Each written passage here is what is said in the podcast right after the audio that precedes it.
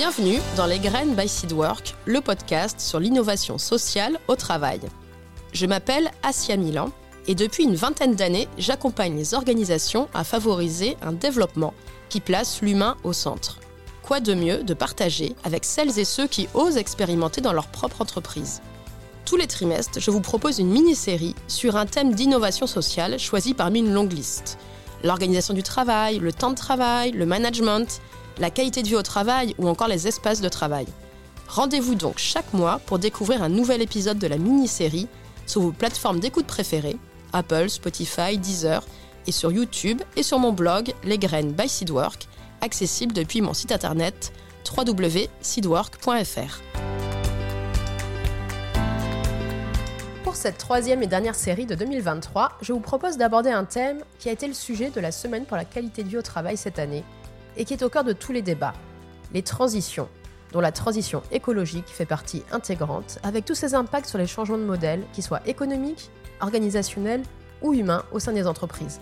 Au menu, découvrir des témoignages, bonnes pratiques et enseignements pour allier écologie, économie et bien entendu qualité de vie et conditions de travail des collaborateurs et des dirigeants. Pour ce second épisode, je vous propose de découvrir plus en détail l'approche de l'économie de la fonctionnalité et de la coopération, qu'on appelle aussi l'EFC, et de rencontrer Alain Lecor, dirigeant d'une entreprise de restauration, qui a opéré des transformations fortes au sein de son entreprise pour repenser à la fois sa valeur et ses missions, ainsi qu'Olivier Blandin, président d'un club d'entreprise, le club INE, qui accompagne à repenser, via des trajectoires singulières, les modèles économiques, sociaux et territoriaux. Tous deux se sont prêtés au jeu de l'interview au micro des graines by Seedwork lors des universités de l'EFC où je me suis rendu. Alain, est-ce que tu peux euh, te présenter et puis présenter euh, tes entreprises euh, rapidement? Oui, bonjour. donc je m'appelle Alain Lecor, je dirige trois entreprises. Une qui est dans la restauration, qui s'appelle La Grignoterie, qui est basée sur Rouen. Une autre qui s'appelle La Fabrique à lunettes, c'est des lunettes, c'est, qui est mon métier, mon métier d'origine et une troisième qui est euh, au contraire consulting, qui est dans le, qui est dans le conseil, qui est une entreprise euh, de l'économie sociale et solidaire. Et du coup, tu as entrepris un certain nombre de réflexions euh, qui t'ont mené vers l'économie de la fonctionnalité de la coopération. Est-ce que tu peux nous expliquer un petit peu plus l'origine de ces réflexions, en prenant un des exemples, peut-être celui de la restauration, parce que tu travailles sur ce sujet-là depuis un peu plus longtemps. quelles ont été finalement l'origine et la nature un peu de tes réflexions et tes travaux? En fait, j'ai découvert euh, l'économie de la fonctionnalité de la coopération en 2012. Je fais partie du, CJD, Centre des jeunes dirigeants. Et il y avait un atelier qui était animé par, euh, par. Euh, et en fait, j'ai découvert quelqu'un qui m'a expliqué que si on achetait des stylos, c'était pas pour avoir le stylo, mais pour la trace qu'il laissait. Et j'ai fait un parallèle immédiatement avec, avec mon métier sur la restauration et de, de dire en fait quel est réellement l'impact et à quel besoin je réponds. Euh, parce qu'aujourd'hui, on, était euh, essentiellement tourné sur les pauses déjeuner. Euh, et de se dire que ben, le, restaurant, au-delà de, au de juste offrir un repas et, et, des plats, avait, réellement un rôle, m'a fait réfléchir et j'ai commencé à repenser, à repenser tout, le, tout le modèle à ce moment-là. Donc du coup, repenser le, modèle, à quel niveau, sur l'offre de service, le modèle économique, à quel niveau se sont jouées tes réflexions? Alors, il y a eu d'abord euh, cette prise de conscience qui s'est faite en 2012. Après, l'avantage, c'est que c'est un sujet sur lequel j'ai travaillé pendant quelques années euh, au CJD. On a, on a développé quelques outils qui permettaient de s'acculturer. Et euh, ce qui m'a permis de me rendre compte que bah, la première des choses à prendre en compte lorsqu'on est restaurateur, c'est la santé. moi, mes restaurants sont proches des, bah, d'entreprises où j'ai essentiellement des gens qui viennent, qui travaillent autour et donc qui viennent manger des, fois certains euh, cinq fois par semaine, euh, d'autres et certains depuis 20 ans, l'entreprise a 30 ans. Donc ça, il y en a, ça fait, euh, moi ça fait 15 ans que j'ai reprise et, et il y en a, ça fait plus, ça fait quasiment 20 ans qu'ils mangent. C'est-à-dire que quand on refait un petit calcul, ça fait 5000 repas qu'ils ont pris chez moi. Et de me dire, c'est bien, je leur remplis, je leur remplis l'estomac, c'est une chose, mais de se dire que en fait, à 5000 repas, c'est-à-dire que j'ai un impact sur leur santé qui est juste énorme. Donc ça, ça a été la prise de conscience. Et, cette question de santé, est-ce qu'elle s'est jouée justement sur l'interrogation de la santé euh, bah, de tes clients Enfin voilà, je ne sais pas si tu les appelles comme ça, tes clients. Et est-ce que ça s'est joué aussi sur le parallèle avec la santé de tes collaborateurs? Est-ce qu'il y a un lien ou pas entre les deux? Il y a un lien entre les deux. pourquoi ça, pourquoi ça, ça, a aussi résonné comme ça dans ma tête? C'est que j'étais arrivé à un moment où ça faisait pas si longtemps que j'avais repris l'entreprise. Mais le modèle économique où tu as des gens qui sont obligés de travailler énormément, d'être toujours plus productifs pour, pour des marges qui ne sont pas forcément énormes euh, et, pour faire des produits qui n'est pas ce qui les intéresse le plus parce que en fait on était sur un modèle de c'est pour euh, pour des personnes qui sont pressées donc on est sur de la restauration rapide ce qui veut dire qu'il faut que ce soit pas trop cher que ce soit servi hyper vite. Euh, donc c'est forcément des techniques de, restauration où ben, on est obligé de, de, faire au plus simple Et, donc ces, ces modèles là sont sur des modèles qui sont usants pour les pour les équipes euh, qui sont qui apportent pas ce que ça devrait apporter au client. Et quand on répond sur une notion de rapidité, sur une notion de prix, ben, on prend pas non plus en compte aussi tout, euh, tout l'écosystème qu'il y a autour, c'est-à-dire euh, comment on s'approvisionne, comment on peut améliorer ce modèle économique. puis on a aussi de la vente à emporter, donc on crée des déchets, et puis ben, il peut y avoir du gaspillage alimentaire. Donc en fait, d'un coup, d'une chose qui était de dire, ben, en fait, mon métier, j'aimerais bien le changer parce que je me retrouve pas dedans. Moi, j'adore la restauration parce que c'est un moment de partage, c'est un moment, surtout pour les gens qui travaillent, en plus, c'est un petit moment de break. Donc, on a essayé de créer un lieu qui soit, qui soit convivial. Euh, et derrière, bah, en fait, ce qu'on remettait dans l'assiette, ça correspondait pas à, justement, si on, a, on fait vraiment attention aux gens, il faut qu'on fasse attention à ce qu'on leur propose. Et s'ils ont des, euh, des, contraintes budgétaires, bah, c'est pas grave, on va essayer de, répondre à ces contraintes budgétaires avec les moyens qu'on a. Mais il faut absolument se dire que bah, s'ils viennent tous les jours, bah, on, a un rôle à jouer sur, le, sur leur santé. Et donc, on a commencé à mettre en place pas mal de choses. On a travaillé pendant euh, quelques années avec, euh, avec Véronica, qui était nutritionniste, euh, ce qui a permis de revoir toutes les recettes, ce qui a permis de créer un parcours nutritionnel, parce qu'on s'est rendu compte que ben, même si les gens, on, a, en fait, on a beaucoup de publicité à la télé, et en fait, toutes les publicités qui mettent des petites mentions quand même pour euh, essayer d'expliquer de, aux gens de ce qu'il faut éviter de manger ou ce qui serait bien. En fait, en gros, c'est ni trop gras, ni trop salé, ni trop sucré. Quand on prend ces trois trucs-là, bah, en fin de compte, c'est assez vague. Et les gens n'ont pas. Euh, on n'a aucun moment où on nous, on, nous, donne les informations pour euh, nous expliquer c'est quoi un repas équilibré. puisqu'en plus, en fonction de on fait du sport, on fait pas du sport, on n'a pas les mêmes besoins. Et donc, en fait, on a créé tout un ensemble de fiches aussi euh, sur lesquelles on a commencé à expliquer c'est quoi une recette. Une, euh, si on prend un repas équilibré, ça correspond à quoi euh, Qu'est-ce qu'on doit mettre dans l'assiette Quelles sont les, associations qui, sont, qui font que le repas est équilibré Et des fiches à destination de, qui? Ben, En fait, de toutes les personnes qui venaient manger. Donc il y a une formation en interne forcément avec les équipes pour qu'eux aussi appréhendent ça. Parce que même euh, lorsqu'on est formé, euh, les choses s'améliorent euh, largement sur les, sur les formations des cuisiniers. Mais pour reprendre un exemple, de, si on veut faire de la, cuisine végétarienne, ça fait pas trop partie de, la formation de base des, cuisiniers. On va dire, ça va plutôt rentrer sur des spécialités. Alors c'est en pleine évolution, donc mais moi, les personnes que j'avais étaient sur le cursus qui était encore vraiment classique, où on a J'exagère un tout petit peu, mais c'est quasiment ça. C'est euh, on a la viande, on a le poisson et on a les accompagnements. Et donc d'avoir une euh, des recettes euh, végétales qui soient équilibrées, c'est-à-dire où ben, on n'est pas que de la salade ou que des légumes, mais aussi des protéines. Et ça fera plaisir aux vrais végétariens d'entendre cette approche-là, en fait, d'avoir une vraie proposition végétarienne équilibrée. C'est ça. Et, aujourd'hui, c'est quelque chose qui est qu'on a, essayé d'introduire. Euh, au fur et à mesure. Donc, ce qui, a permis de faire un travail de, fond. Euh, et puisqu'on est sur un peu, l'histoire, parce que il y, a les belles histoires, je pourrais, raconter plein de choses, mais il y, a aussi les, histoires qui, euh, on se rend compte que, le, que l'FC, c'est une trajectoire. La trajectoire, on sait où on veut aller, mais bah, elle peut être relativement sinueuse. Et ce qui s'est passé, c'est qu'on s'est retrouvé avec le Covid, qui a été en fait un vrai frein. Euh, un vrai frein. On a complètement arrêté. Sur moi, sur euh, l'année 2021, j'ai fermé 7 mois sur 12. Donc, ce qui a eu des impacts euh, d'un point de vue financier et que sous, toute la transition qu'on était en train de faire, en fait, a été totalement impacté parce qu'il fallait, fallait, pouvoir, fallait pouvoir la payer, cette transition. Et on a, on a été obligé de s'arrêter là. donc, aujourd'hui, c'est toujours l'avantage, c'est que tout le travail qui a été fait est resté ancré mais on a été obligé de revoir notre façon de faire parce qu'on n'avait plus les moyens de, continuer cette transition. Parce que ça demande de la formation, donc ça prend du temps aux gens, ça demande de refaire des investissements, que ce soit sur bah, des personnes qui vont nous accompagner, que ce soit sur l'environnement, tout l'écosystème. Les équipements peut-être aussi, non? Est-ce que ça change des choses dans l'environnement de travail, le matériel, euh, l'aménagement peut-être? Aussi moins moins parce que, bah, là, enfin, quel que soit le type de produit qu'on va travailler en termes d'équipement, soit on, peut apporter un peu plus de confort aux personnes et plus de, connaissances, mais sur le, fond et le produit même, ça ne change pas grand-chose.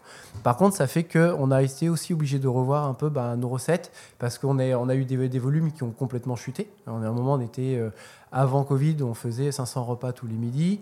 Euh, on est passé à 300 repas après Covid. Et pour combien de collaborateurs euh, dans l'entreprise? Alors euh, là, euh, sur l'ensemble de l'entreprise, euh, on est 27, 27 collaborateurs.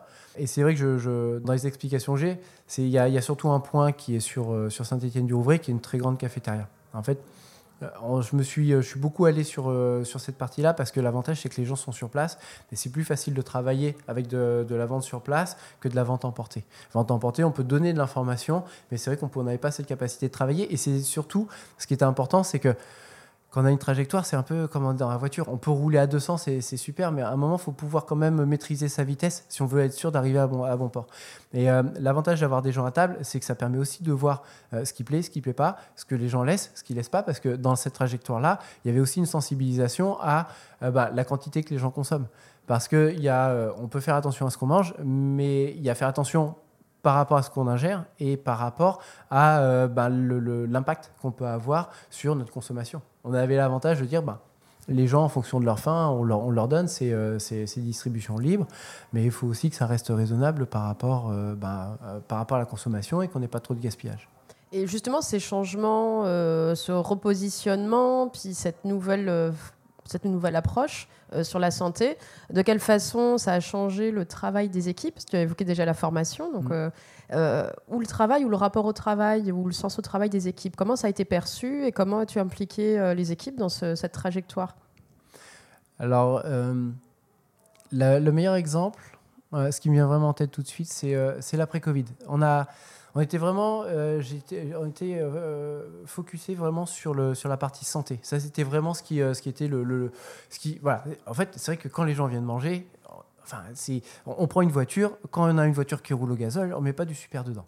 Donc, à un moment, euh, si une voiture, enfin, elle tombe complètement en panne, alors qu'on a quelque part, c'est un liquide qui s'enflamme, ben, en fait, c'est vrai que ben, nous, sur ce qu'on mange, à un moment, on se dit, euh, le corps est bien fait parce qu'il est capable d'absorber n'importe quoi et de pouvoir le retransformer en énergie. Donc, si on peut quand même offrir quelque chose de qualité, ça ira bien.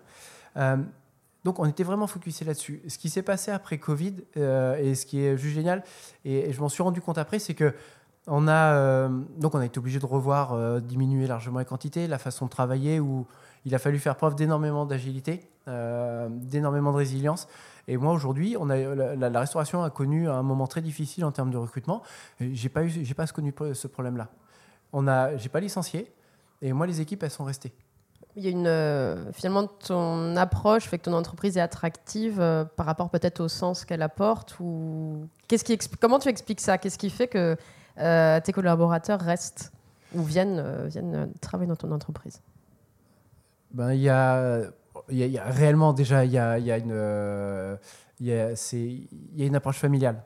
Il y a une approche familiale qui fait qu'il y, y, a des relations qui sont quand même assez particulières, mais je pense que derrière, il y, y, a un sens euh, qui est commun par rapport, par rapport à ce qu'on fait. Alors de dire que tout le monde va dire qu'on fait ça pour la santé tout ça, non, mais par contre, de se dire qu'à un moment, on est là pour répondre aux. En fait, je vais plutôt expliquer comme ça. Euh, cette trajectoire de dire on va travailler sur la santé et que sur la santé, ça a été, ça a été une chose. On avait fait, on avait euh, en 2015, on a refait la boutique, euh, donc entièrement la salle entièrement refaite, matériel changé, donc c'est propre, c'est clean, ça a été, ça, a été bien fait, donc l'environnement était propre. Donc on, on, a, on a permis, ça a permis de se focuser vraiment sur la partie, la partie alimentaire. Et en fait, ce qui s'est passé après Covid, c'est qu'il faut imaginer une salle où on peut accueillir, on pouvait accueillir 400 personnes. Je dis on pouvait parce qu'après, il y a eu, euh, on a été obligé de mettre certaines distances entre les tables, donc on a pu accueillir 300 personnes. On a retiré euh, ben, sans chaise euh, les tables qui allaient avec.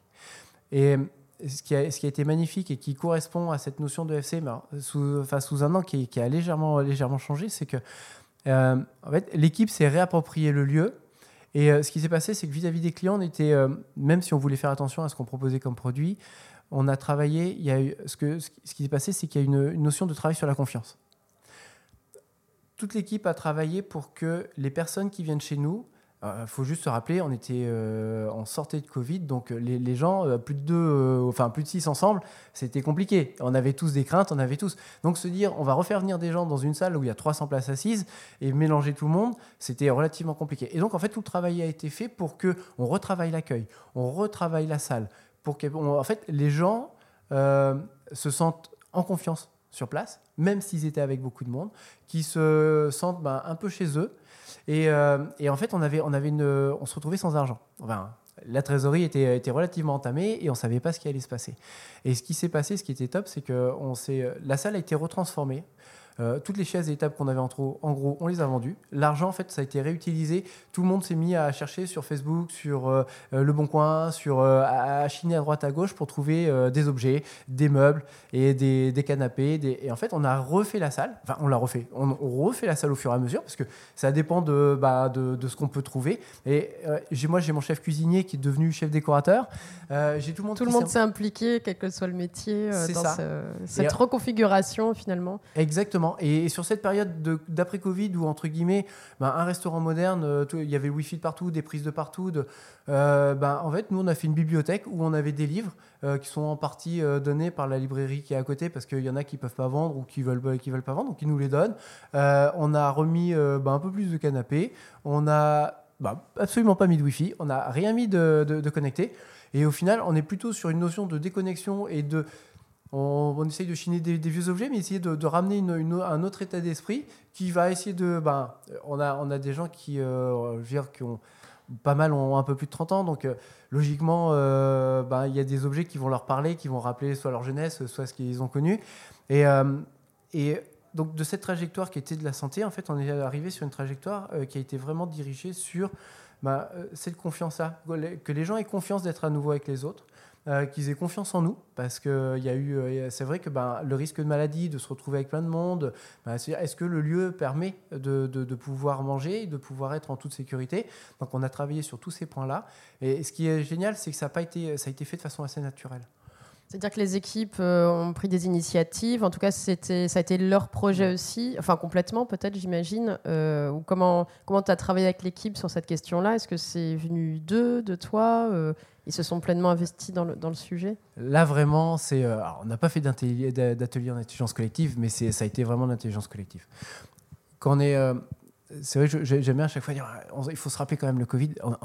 nous, on était quand même quand, totalement fermés les restaurants ne pouvaient plus accueillir.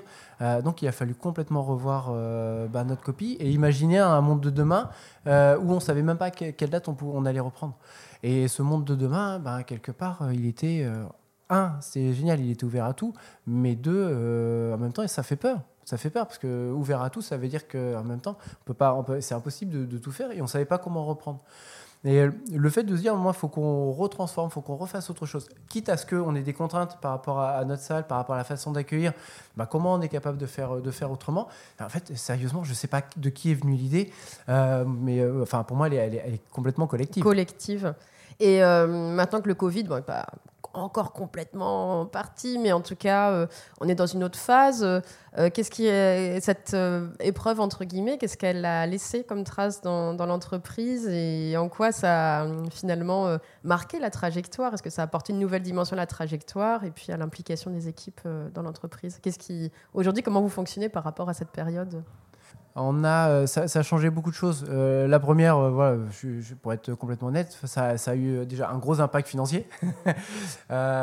et, cet impact-là fait que aujourd'hui, ben, les réflexions que l'on a, elles sont tournées sur une, vraiment une notion de frugalité. C'est là où on revient aussi sur une autre partie de qui est totalement cohérent avec l'économie de la fonctionnalité de la coopération, c'est que pour faire cette transformation-là, en fait, on s'est appuyé sur aussi bien l'équipe, mais que les extérieurs. Je parlais euh, notamment de, la librairie qui maintenant nous donne des livres pour qu'on puisse, les mettre en distribution. Puis c'est vraiment, c'est vraiment un don. Euh, on a commencé à travailler sur, sur d'autres partenariats, de voir comment on peut travailler plus local restant dans des prix qui sont, très raisonnables, mais en prenant en compte aussi le fait que bah, dans toutes les actions qu'on fait, il faut que ça puisse euh, bah, répondre au développement de l'entreprise. Donc, même si on a euh, plein de volonté, aujourd'hui, bah, on fait attention au gaspillage alimentaire. On fait attention, euh, là, il y a les nouvelles normes qui tombent en 2024 sur tout ce qui est tri. Euh, donc bah là, on est en train. C'est pas qu'on veut pas faire de tri, mais on, sait qu'il va falloir avoir le 5 tri différents. Euh, comment on est capable de, sensibiliser les gens à ça euh, pour qu'ils nous accompagnent bah, dans cette démarche-là, pour que ce soit aussi plus simple pour les équipes? Oui, pour finalement faciliter aussi que les équipes soient partie prenante pour mettre en œuvre ces nouvelles exigences et ces nouveaux modes de travail. Oui, mais aujourd'hui, vraiment, vraiment l'équipe est sensible. En fait, ça a permis de, de, de, rapprocher un peu euh, toute l'équipe autour de, autour de l'entreprise qui. Euh, on, a, on, a, lancé aussi du, traiteur, on a lancé. Euh, et, aujourd'hui, bah, l'équipe, elle est, elle est partie prenante dedans. Et, et c'était enfin, vraiment quelque chose pour nous qui est on aimait faire ça un petit peu, mais aujourd'hui qui, bah, qui, est, qui est un peu un, un rebond que l'on a. Et on n'a pas recruté en externe. Aujourd'hui, on reste toujours avec les gens, l'équipe que l'on a. Et puis, ben, quand ça va se développer, on va faire venir du monde. Mais on essaye toujours de se débrouiller ensemble, de voir comment on peut faire, d'essayer de créer quelque chose. Ou si on le fait, ben, qu'on reste le, plus logique par rapport à notre, en faisant attention au gaspillage, en faisant attention à toute la partie environnementale. Et derrière, d'arriver à faire progresser les choses à la mesure de, de ce que l'on peut faire et de ce que l'on attend. Mais une chose est sûre, c'est que sur toutes les décisions qu'on prend, et on a encore pas mal de développement qu'on veut travailler, ben, derrière, on, a, euh, on sait ce qu'on veut, on sait ce qu'on est prêt à faire, on est maintenant on sait ce qu'on n'est pas prêt à faire, et euh, il n'y a plus de discussion là-dessus. En fait, euh, pour tout le monde, c'est clair et partagé. Chacun a la vision, en fait, finalement, de là où vous voulez aller. Oui, exactement. Si on est sur vraiment, pour reprendre toute la partie EFC, économie la fonctionnalité de la coopération, ben, quelque part, je, reste un petit peu ce pilote dans l'avion à essayer de, de, de, de voir, euh, de voir euh, un petit peu bah, cette destination vers laquelle on, veut aller. Mais, mais aujourd'hui, moi, le but, c'est vraiment de travailler avec les équipes. Elles sont euh, totalement partie prenante. Et ce qui est, ce qui est, ce qui est génial, c'est que elles ont compris l'état d'esprit, elles savent comment, comment avancer, ce qu'on peut faire, pas faire. Et on sait pendant, pendant, les, pendant toutes ces périodes-là qui a été compliqué, il a fallu, on s'est donné aussi le droit de se dire les choses, euh, d'être, euh, de, pouvoir être totalement honnête, transparent, parce que bah, on, est dans on est passé par des périodes de stress, par des périodes. Donc, à un moment, il y avait aussi ces moments de pouvoir le dire, de pouvoir le poser, dire bah, je suis en stress, j'ai peur, j'ai, euh, ça me va pas, je suis en colère. Bah, c'était, en fait, c'est des émotions entre rester enfermé chez soi, euh, un travail où on, on, était complètement déphasé par rapport à ce qu'on faisait. Donc, on s'est permis ça. Et bah, l'avantage aujourd'hui, c'est que si on peut amener n'importe quel projet, et eh ben, on ne sera pas forcément d'accord, mais on pourra se le dire et on, on avancera vraiment. Un vrai espace de dialogue et de confiance euh, qui existe euh, entre vous. Exactement, exactement. Et bah déjà, je trouve que c'est une très belle réussite parce que le, secteur de la restauration, un secteur euh, en termes de conditions de travail qui n'est pas forcément évident. Il y a beaucoup de turnover et beaucoup de mm. difficultés. Donc, vraiment bravo pour aussi cette équipe euh, fidèle et puis finalement cette construction de projet. Euh, qui, si justement, si tu souhaitais partager un enseignement, euh, voilà, des dirigeants qui souhaiteraient engager une réflexion un peu de aussi de changer un petit peu la trajectoire de leur entreprise pour redéfinir le sens peut-être ou qu'est-ce que tu leur dirais qu'est-ce que tu voudrais leur partager? Le FC est beaucoup sur proposition de valeur. Il y, a une valeur qu'on a du mal à prendre en compte c'est la vraie valeur de l'entreprise on se retrouve avec des, équipes, des compétences qu'on a en interne, euh, et souvent on ne se rend pas compte à quel point c'est une vraie richesse. Et ce qui est vraiment ce qui fait la différence. On est toujours à vouloir facturer le produit qu'on vend. Maintenant, il faut juste prendre en compte que la vraie valeur, c'est tout ce que l'on a, c'est nos spécificités, et qu'à un moment de se prendre un, temps de seul, de se faire accompagner pour dire c'est quoi la vraie valeur? C'est-à-dire si je vois mes clients, eux, c'est quoi qui les intéresse le plus et qu'est-ce qui fait qu'ils reconnaissent mon entreprise? Et que ces valeurs-là, ben, on, on continue à les développer. Souvent, la plupart du temps, c'est lié à l'humain. Et se dire bah, les gens que j'ai, en fait, c'est grâce à eux qu'on arrive, que les clients reviennent. Et ben maintenant, il faut que je mise sur eux. Et comment je, demain, je suis capable de montrer que la vraie valeur de mon entreprise, c'est pas juste le produit final que le client va récupérer, ça va être toute la chaîne en amont et que ben, les personnes soient réellement fières de ce qu'elles font parce que des fois, il y a des gens qui font des choses absolument incroyables, mais c'est tellement naturel qu'ils se rendent même pas compte de la valeur que c'est et ben de prendre un temps de recul. Donc, si j'ai une proposition, c'est un temps de recul pour vraiment voir qu'est-ce qui fait la vraie valeur de l'entreprise. Et se dire demain, comment cette valeur-là, je vais la vendre. Et qu'on arrête, qu'on arrête de rester focus sur j'ai un produit, j'ai une concurrence et il faut que je sois mieux que ma concurrence. Bah, très très belle euh, proposition et conclusion. Merci beaucoup Alain pour ce, partage qui sera très inspirant, je pense, pour beaucoup. Bah, merci. merci. Merci pour ce moment. Bonjour Olivier, est-ce que tu pourrais euh, te présenter brièvement donc Olivier Blandin, alors euh, je suis le président d'une association qui s'appelle le Club Iné, qui est une association normande qui porte euh, des dynamiques autour des enjeux de, de faire bouger les modèles économiques des entreprises, des structures économiques, mais y compris dans des projets ou même sur certains champs des politiques des collectivités territoriales. Et pourquoi faire bouger les modèles économiques? Bah, C'est parce que c'est une des conditions euh, nécessaires et très importantes pour essayer de prendre en charge euh, de manière très souhaitable un certain nombre d'enjeux de transition économique, sociale, territoriale.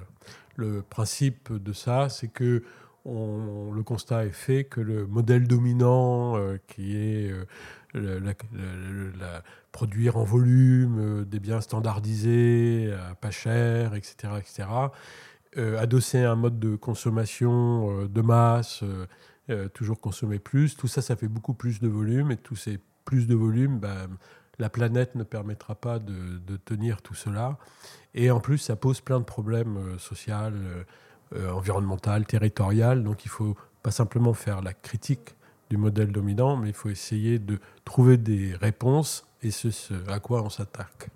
du coup, les réflexions amènent au développement d'un concept qui est, alors on entend EFC, l'économie de la fonctionnalité et de la coopération. Est-ce que tu peux nous en dire plus sur cette approche? le, le, concept, enfin le, ce qu'on appelle le modèle économique de l'économie de la fonctionnalité et de la coopération, alors déjà, c'est un, c'est pas un label au sens où on cherche pas à ce que, où on dit pas, tiens, cette entreprise, elle est EFC, ou cette entreprise ne l'est pas, ou elle est un tout petit peu.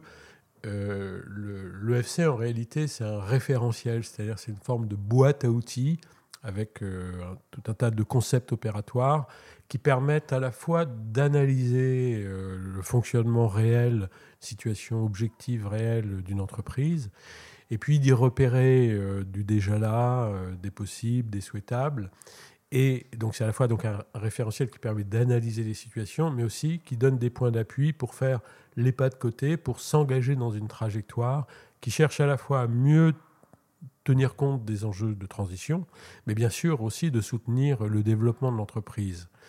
C'est ça le FC. Alors, peut-être deux, trois points. Euh, le, les points principaux, pour pas développer tout ce qui est le FC en quelques minutes, mais les points principaux, c'est euh, peut-être de, réinterroger la notion euh, de l'offre et la notion euh, de prix. Euh, ce qu'on fait souvent, c'est de dire oui, mais votre offre, que vous fassiez une offre de service ou une offre à travers des biens qu'on produit, qui peuvent être auprès du grand public ou, ou dans du B2B, à travers l'offre que vous faites, bah, à quoi ça sert, qu'est-ce que ça produit comme utilité, comment cette utilité, on pourrait aller un petit peu plus loin, comment ça rend service, à, l'entreprise ou aux bénéficiaires? Et donc on réinterroge euh, cette notion d'offre en essayant de mettre en évidence des effets utiles, des effets utiles souhaitables, comment, y compris, ça prend en charge, par exemple, des enjeux qui sont plus territoriaux, plus environnementaux, on appelle ça des externalités en économie. Et donc on, essaie comme ça de déplacer la valeur pour dire, mais en réalité, ce que, si vous vendez par exemple, euh, je ne sais pas, euh, je veux dire, si, si vous êtes une entreprise qui qui euh, imprime euh, des prospectus. Euh, votre objectif, c'est pas forcément d'imprimer des prospectus quand vous êtes client, c'est faire de la communication. Et donc, on va réinterroger le périmètre de la valeur pour essayer de trouver quelque chose qui est beaucoup plus pertinent du point de vue d'un certain nombre d'enjeux et sortir d'une logique de prix au nombre de dossiers imprimés. Par exemple, sur ce cas-là, c'est paradoxal parce que, grosso modo, si on imprime 100 trucs ou si on imprime 10 000 trucs, ça vaut à peu près le même prix. Parce qu'une fois qu'on a créé les outils d'impression, euh, c'est pas la feuille de papier qui va coûter le plus cher. Simplement, si on imprime 10 000 trucs, ben, il y en a souvent euh, beaucoup qui vont à la poubelle, donc c'est complètement absurde. C'est ce genre de choses qu'on met en dynamique. Ça, c'est un élément. Le deuxième élément important de l'EFC, c'est que euh, ça oblige à travailler en coopération avec le bénéficiaire ou le client, avec des partenaires, avec en interne, entre l'interne de l'entreprise. Voilà, donc c'est le deuxième grand concept, travailler en coopération. Dans cette approche-là, quel est le regard euh, porté sur euh, les femmes et les hommes qui travaillent dans les entreprises, en fait, euh, les salariés? Quelle est leur place dans ce type de, démarche? Bah, la place, elle est très importante parce que un des éléments sur lequel on a beaucoup travaillé et, sur lequel on met en action hein, des entreprises, c'est notamment la question de la compréhension du processus de création de valeur. Et euh, le, comprendre qu'on est dans des logiques qui sont de plus en plus servicielles et qu'on accompagne des, structures économiques pour aller dans des trajectoires EFC, ce qu'on fait en réalité, c'est développer des logiques servicielles. Quand on développe des logiques servicielles, elles s'appuient euh, principalement sur le fait qu'on ne peut pas tout prévoir à l'avance, mais qu'il y a quelque chose qui se passe dans la réalité de l'activité de travail, ce qu'on appelle le travail réel, situation réelle de travail. Et donc, le, le, le, la, question qui est posée ici, c'est de, dire, mais les hommes et les femmes, ce n'est pas simplement un moyen de production, bien entendu, mais c'est là où se joue par euh, leur engagement, par les compétences qui sont mobilisées, par la manière dont circule la question de la confiance, confiance dans le projet de l'entreprise, confiance dans ce qu'on fait, confiance dans les collègues, confiance dans le partenaire ou le client avec qui on travaille. Donc c'est des enjeux de confiance, de pertinence, comment euh, ce qu'on propose, ça sert à quelque chose, c'est pertinent, on est bien organisé pour faire là. Tout ça, le, concept qu'on utilise, euh, ça s'appelle des ressources immatérielles. Et le, le point principal, c'est de dire en réalité, le, moteur principal du développement des entreprises, ce sont les ressources immatérielles. Le 19e siècle et le 20e siècle, c'était principalement des ressources matérielles. La dynamique économique, elle a changé. Et aujourd'hui, le cœur de réacteur hein, des dynamiques de développement d'une entreprise, ce sont les ressources immatérielles. Ces ressources immatérielles, elles sont donc les compétences, la confiance, la pertinence et la manière dont les personnes s'engagent, elles s'appuient principalement sur le travail des hommes et des femmes. Et donc, euh, le, travail qu'on mène avec les entreprises, hein, il y a plus de 600 entreprises qui ont été accompagnées en France, et même euh, au Canada, au Brésil, dans d'autres territoires, c'est de remettre euh, le travail comme un élément central du processus de création de valeur.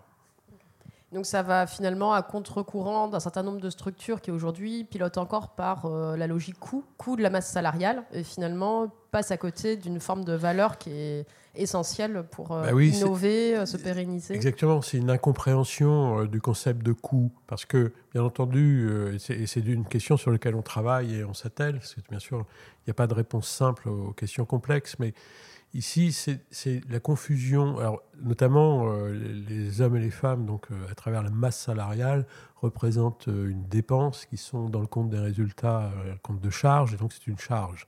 Alors, bien entendu, tout le monde a bien conscience que s'il n'y a pas d'hommes et de femmes, il n'y a pas de production, mais, quand même, on essaie de maîtriser cette charge. Et donc là, ça renvoie au concept de coût. Dès qu'on nomme quelque chose dans l'imaginaire un coût, on a tout de suite spontanément l'idée qu'il faut le maîtriser, le rationaliser, le réduire. Et nous, ce qu'on montre, c'est que, bon, il y a un côté de dépense, notamment via la masse salariale, la formation, tout ce qui va à côté, mais que cette défense, sa, sa logique économique, elle n'a pas une logique de coût, mais elle a une logique plutôt de ressources. Donc, bien sûr, il ne s'agit pas d'être dispendieux, mais de comprendre comment on peut soutenir des dynamiques à travers la manière dont on mobilise les hommes et les femmes, une dynamique qui va supporter, qui va soutenir des ressources, les ressources immatérielles. Et de ce point de vue-là, c'est même une réinterrogation du concept de temps de travail, parce qu'on a souvent, là aussi dans l'imaginaire, je ne peux pas expliquer pourquoi, mais c'est né euh, de, l'industrialisation, production de masse et de série, c'est que euh, on, voit que le temps de travail, il est euh, normalement directement productif, vous devez faire ça, aller le plus vite possible, etc. Mais c'est pas vrai. Quand on travaille, on fait trois choses. On a bien sûr des choses à faire, donc ce qu'on appelle le temps directement productif. Mais il y a tout un temps qui est un temps de régulation. On cherche à travailler avec les autres, et notamment dans cette régulation, ce qui joue, c'est des enjeux de coopération. Puis il y a un troisième temps, c'est de prendre du recul, c'est collectivement euh, revenir, essayer de faire des innovations, améliorer ce qu'on fait, améliorer des procédures. Et donc ça, c'est plutôt la manière dont on améliore les choses. Être réflexif, euh, finalement Oui, c'est réflexif, mais c'est comprendre qu'une partie du temps de travail soutient les ressources immatérielles et, même s'il est dans le compte de charge, en réalité, est porteur de, de comme ça d'investissement immatériel. Et donc là, c'est vraiment, euh, c'est pour ça que c'est tous les concepts de l'EFC, tous l'appareil qu'on mobilise, c'est vraiment des réinterrogations et des remises en discussion à partir des sciences sociales. Hein. C'est très solide d'un point de vue euh, de doctrine, de, de fondement en sciences sociales, notamment les sciences du travail, l'économie, l'ergonomie, la psychodynamie du travail. C'est vraiment de redonner des points d'appui pour penser économiquement des enjeux comme la place du travail, comme c'est quoi le prix, en quoi le prix, c'est juste l'expression monétaire de la valeur, c'est pas la valeur, en quoi on peut distinguer la dimension monétaire la valeur, et la valeur réelle à partir des effets utiles qu'on produit, etc. C'est tout ça qu'on manipule pour réamener amener des références, donc des concepts qui aident à penser différemment des questions économiques et en, en y trouvant là des perspectives, des points d'appui, voire parfois euh, des boulevards qui s'ouvrent pour avancer dans des trajectoires de développement pour l'entreprise et des enjeux de transition. Est-ce que sur euh, justement pour euh, apporter une illustration de d'exemples de mise en œuvre, on peut se poser la question est-ce que ça concerne tout type d'entreprise Alors ça, ça, concerne tout type d'entreprise.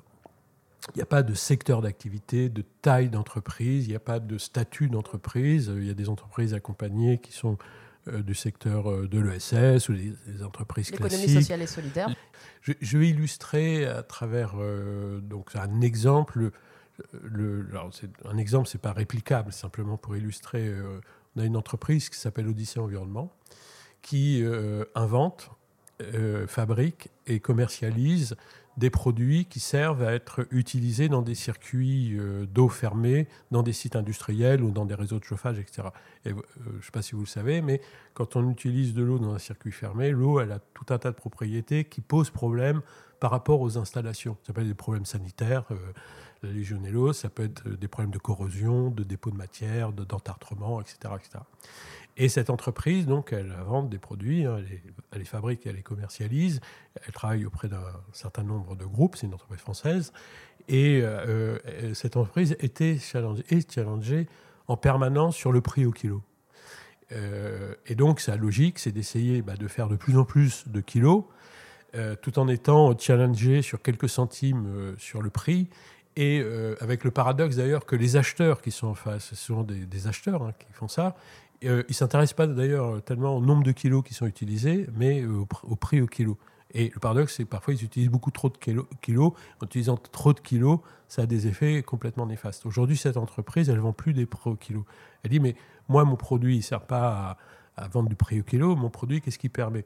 Bah, Selon l'usage du produit, la manière dont on l'utilise, ça peut permettre des économies d'eau. Ça peut permettre, de, de, que lorsqu'il y a des rejets d'eau, d'avoir une, eau qui est euh, moins polluante, donc de faciliter euh, le rejet d'eau. Ça peut permettre des économies d'énergie par des systèmes techniques euh, selon l'installation.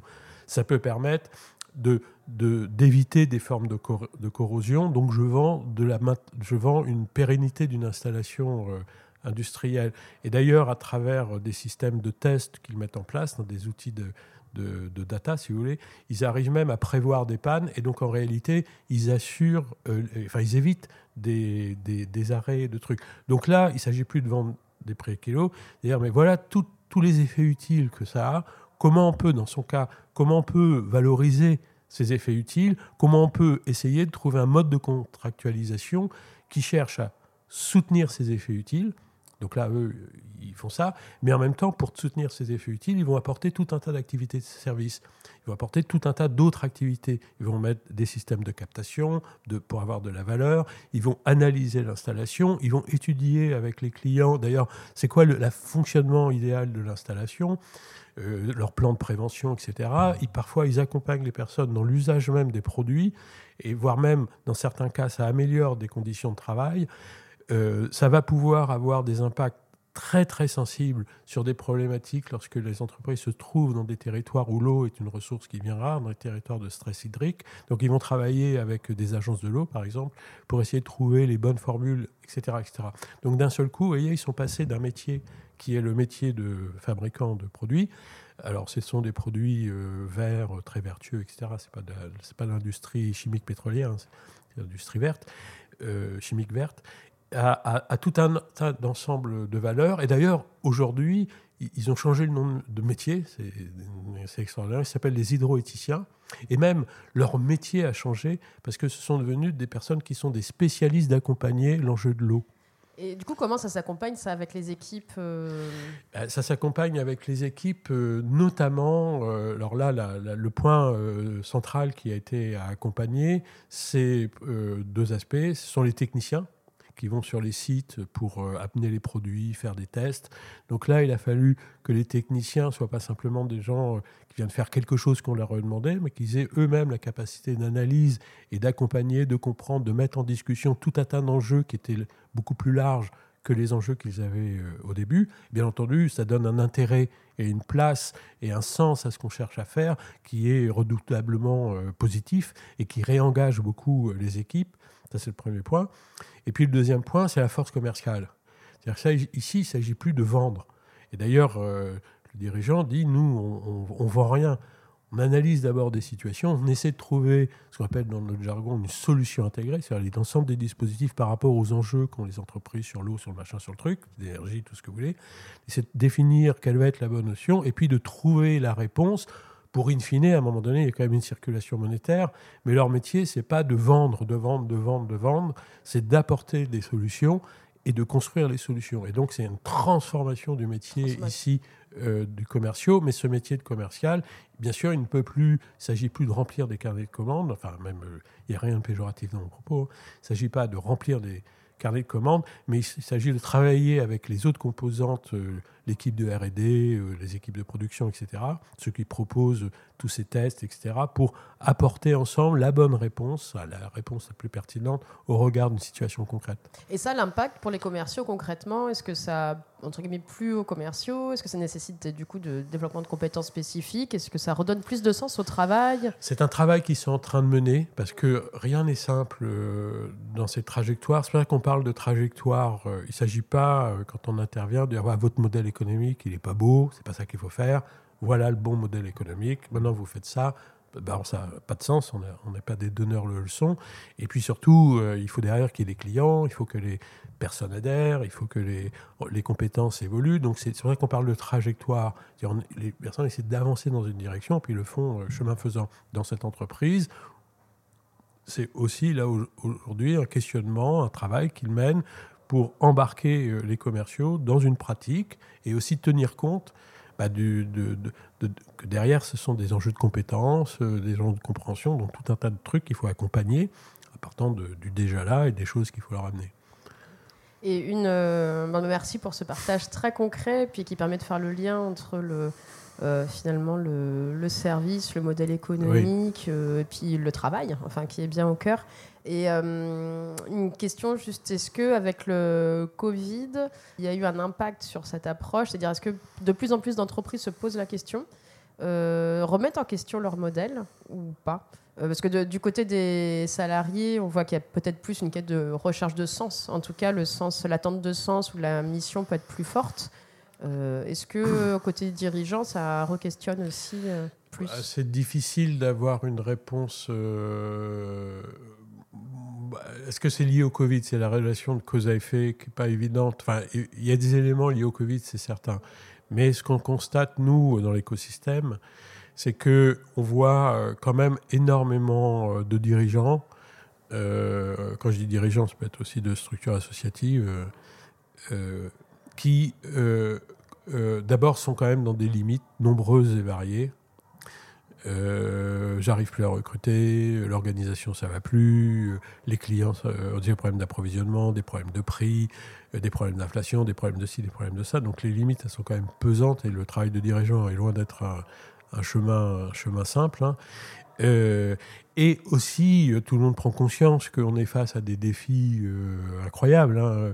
défis environnementaux, défis autour du travail, défis autour des territoires, enfin voilà. Dans l'écosystème EFC, bah, les gens qui viennent vers nous, forcément, c'est des gens qui ont envie de venir vers nous, mais plus globalement, euh, moi je vais à plein d'endroits et je rencontre plein de dirigeants qui cherchent à faire autrement.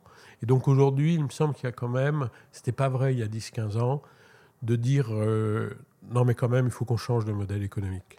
Là, on est dans un modèle économique qui n'est pas souhaitable, qui n'est pas forcément ce qu'ils veulent, surtout les petites boîtes, enfin les PME, TPE, euh, et, on essaie de chercher, etc. Et de ce point de vue-là, ils cherchent des réponses. Ça, c'est très important. C'est déjà une conscientisation très importante.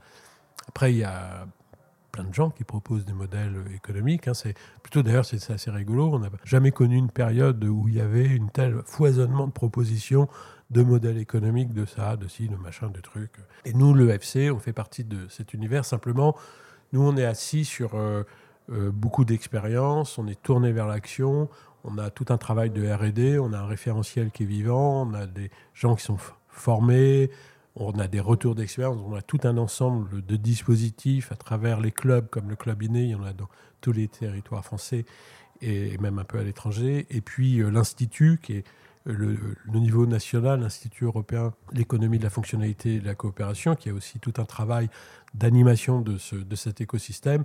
Et donc tout ça, on le met au service au service d'une dynamique et des enjeux de transition euh, à la fois des modèles économiques et des enjeux de transition sociale, environnementale et territoriale.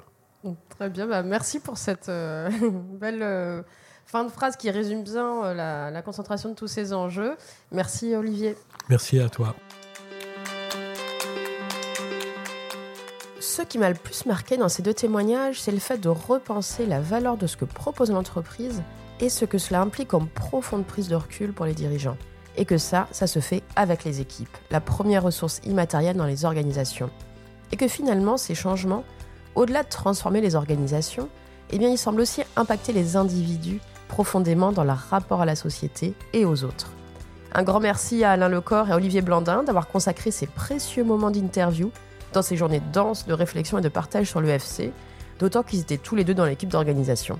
Et je vous donne rendez-vous au mois de décembre pour découvrir un nouveau témoignage sur une approche qui est soutenue notamment par l'économie sociale et solidaire et qui se développe au sein des organisations pour mieux allier enjeux écologiques, économiques et sociaux, l'économie circulaire. En attendant, n'hésitez pas à vous aussi vous ouvrir à l'expérience des autres pour apprendre et vous inspirer. Écoutez le podcast sur vos plateformes d'écoute préférées, Apple, Spotify, Deezer et sur YouTube et sur mon blog Les Graines by Seedwork, accessible depuis mon site internet www.seedwork.fr. Vous pouvez également m'écrire à asia.milan.seedwork.fr pour me proposer des thèmes de série ou réagir sur la page LinkedIn Seedwork, Conseil et Innovation. Je suis toute oui et impatiente.